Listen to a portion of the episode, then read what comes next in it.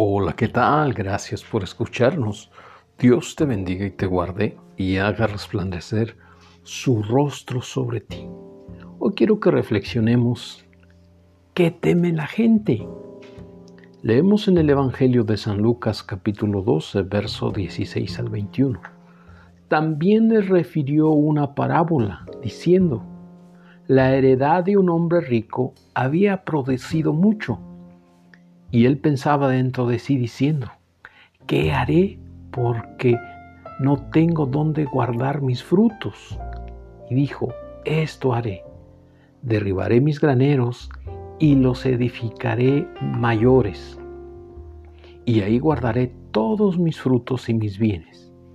Y diré a mi alma, alma, muchos bienes tienes guardados para muchos años, repósate come, bebe, regocíjate. Pero Dios le dijo, necio, esta noche vienen a pedirte tu alma, y lo que has provisto, ¿de quién será? Así que el que hace para sí tesoro, no es rico para con Dios. A no tener suficiente tiempo para disfrutar de todas las cosas que ha acumulado, y no está preparado para rendir cuentas a su Creador cuando vengan a pedir su alma. Es necesario que primero pongamos a nuestra alma a cuentas con su Creador para cuando nuestra alma sea llamada por Él estemos en paz. He aquí, todas las almas son mías, como el alma del Padre, así el alma del Hijo es mía el alma que pecare, esa morirá. Lo leemos en el libro de Ezequiel capítulo 18, verso 4. El alma es el centro de nuestras emociones. El alma no envejece, permanece jovial, aunque nuestro cuerpo se envejezca por fuera. Los mejores tesoros Dios los tiene en el cielo y son todas esas almas que se arrepienten en vida por lo que han ofendido a su Creador, después de recibir su perdón a través de nuestro Señor Jesucristo.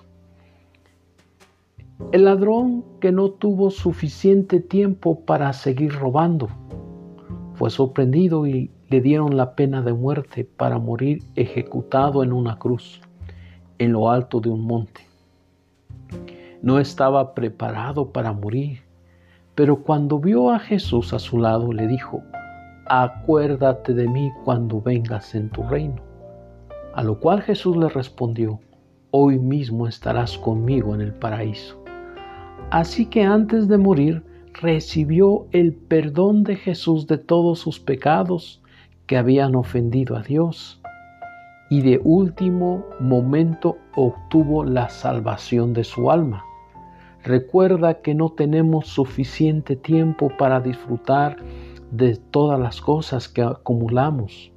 Es mejor que pongamos a nuestra alma a cuentas con su Creador y recibir de su perdón y de la vida eterna, que nos ofrece a través de su Hijo Jesús. Solo tienes que creer en Él. Oremos. Amado Dios, Hoy decido creer en ti y quiero que mi alma esté en paz contigo. Perdóname de todos mis pecados que te han ofendido en el nombre de tu Hijo Jesús. Amén. Gracias te doy por tu perdón y ahora que mi alma está preparada, ayúdame para mantenerme limpio hasta que tú me llames a tu presencia. Amén y amén. Dios me los bendiga y me los guarde. Nos vemos hasta la próxima.